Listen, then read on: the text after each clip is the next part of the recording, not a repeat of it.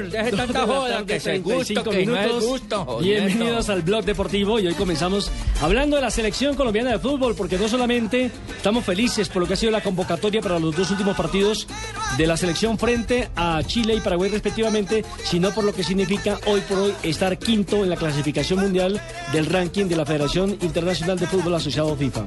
Y aquí hay una discusión bien grande porque hace pocos eh, días se tocó el tema, el señor eh, Pino trajo una teoría, la señorita eh, Granciera trajo otra teoría. Que no se y la- podía. que no se podía y terminó Sí. un poco lacerada la señorita Granciera en aquella Lo es que no oportunidad. no era oficial. Alejandro. Ofrezco disculpas, no era oficial.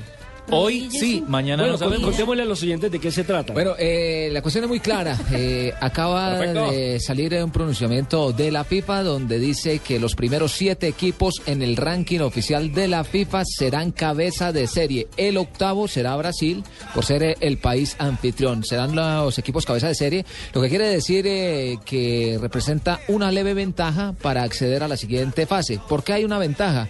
Porque no se enfrentaría a selecciones que están en la parte alta, como es decir el, España, Sí, Alemania, sí. Argentina, Italia. Digamos que con la Argentina no se puede porque Pero es del con Inglaterra sí se puede pero con los con, europeos Francia se sí puede. se puede encontrar. Y entonces, digamos, es bueno recordar, en nuestros mundiales anteriores Eso- siempre tuvimos cabezas de grupo a con los, campeones que- mundiales. ex- digamos, en nuestro primer mundial la cabeza de grupo era el campeón de Europa que era la Unión Soviética, en el 62, en En Chile el 62. Italia 90, Alemania. En Italia 90 tuvimos nada más y nada menos que Alemania. Que y fue- ojo, terminó siendo campeón del terminó mundo. siendo Dos- campeón del mundo. Exacto, dos cabezas de serie y a esas dos les empatamos. Bueno, pero ¿cuándo se va a saber? El 17 de octubre se sabe. Con ese Esa es ranking. otra novedad, ¿no? Ese Porque es antes otro se ranking. hacía en A principio de noviembre. mes. Seguro, Exacto. eh, eh, Y pero, pero yo creo que no es el 17 de octubre. Sí, es el Sí, 17 de octubre. sí es. Sí, lo que pasa No, es que y dejaron bueno, por yo fuera. lanzo esta pregunta. Dejaron porque por es que fuera en los dos noviembre se amistosos. juegan partidos. Sí, pero se Y va. en noviembre juegan Sí. los del repechaje también. Pero, Pero los justamente están en los cinco está primeros lugares. establecido y está establecido por la FIFA. Ya dijo la FIFA que iba a ser el 17 de octubre, cuando se termina eh, la fase pre- eliminatoria.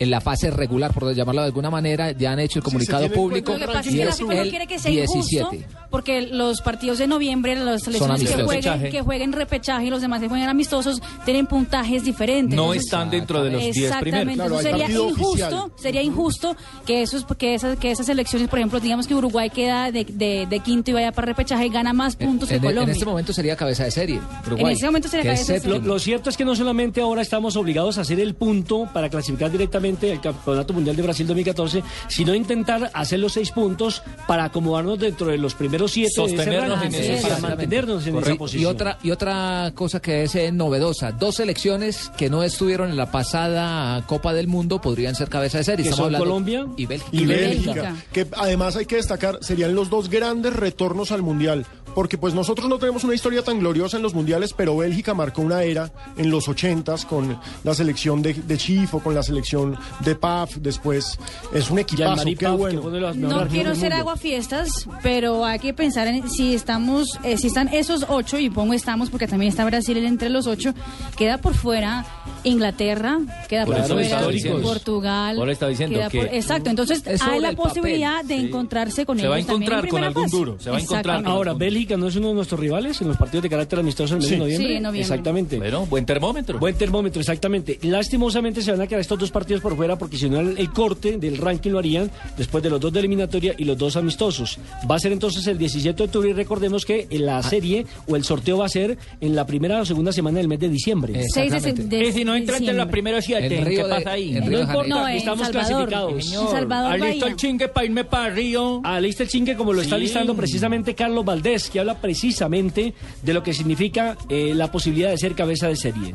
Estoy muy contento, muy ilusionado con, con todo lo que se está viviendo en la selección, con eh, estos partidos tan importantes que tenemos y bueno, eh, creo que, que más importante que esta noticia que acaba de dar la FIFA es que Colombia pueda ratificar su clasificación al Mundial, que podamos terminar bien y que bueno, que después de esto eh, podamos preparar bien lo que va a ser esa Copa del Mundo porque en realidad ha sido, ha sido un sueño que ha costado muchísimo y, que todos deseamos ser protagonistas. Es bueno, es bueno que, que, que se dé siempre y se brinde una buena imagen y que los demás tengan esa buena imagen de ti que en este caso eh, la FIFA considere que Colombia podría ser cabeza de grupo en una Copa del Mundo. Eso siempre va a ser bueno.